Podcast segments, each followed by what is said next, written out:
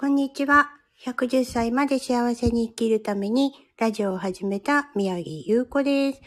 ずっとね、ご無沙汰になってましたね。毎日あげようと思ってたんですけど、あげたつもりでいました。すいません。今日はですね、向き合うことで成長することっていうタイトルにしたんですけど、何と向き合うかっていう部分ですね。これは自分自身の本来の願い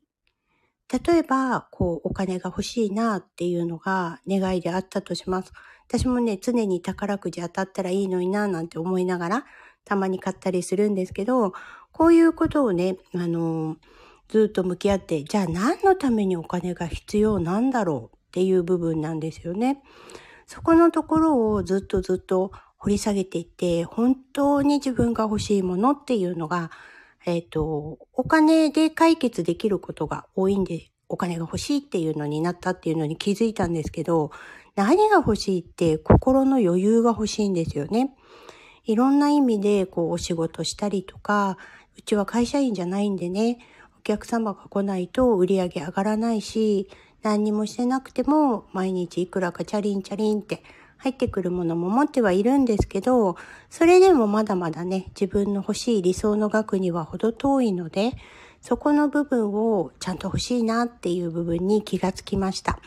それでいて、じゃあ自分がやってることは何なんだろうか？っていう部分でね、あの、掘り下げていったんですが、私ね、60歳になったらやりたいことがあるんですね。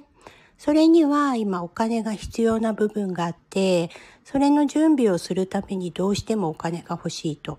でも、それをじゃあなぜ60歳になったらそれをやりたいかって言ったら、自分のね、心が喜ぶことなんですよ。魂が喜ぶっていうのかな。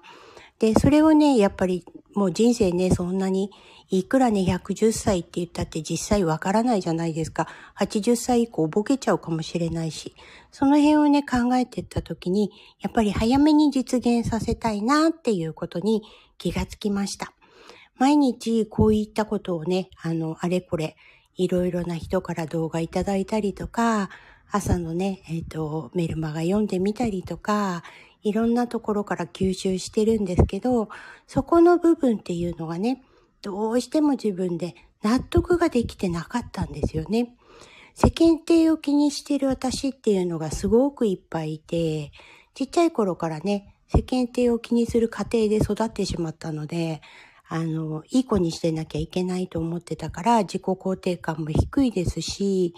あの、自分で自分のことを認めないんですよね。だらだらしてる自分も私。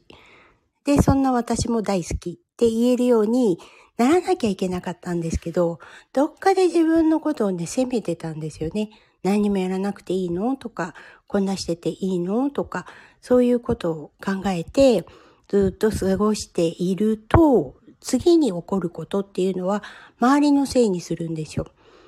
何々がこうしてくれなかったから、何々がこうだったから、今日は雨だからとかね、もう天気のことまで影響してくるぐらいに、こう、なんていうのかな、もうちっちゃいですよね。ダメだな、これだ、と思いながらね。そんな時にね、あの、ちゃんと自分と向き合ってごらんって。どうしてそういうふうにしたいのか、あの、本来のね、自分が、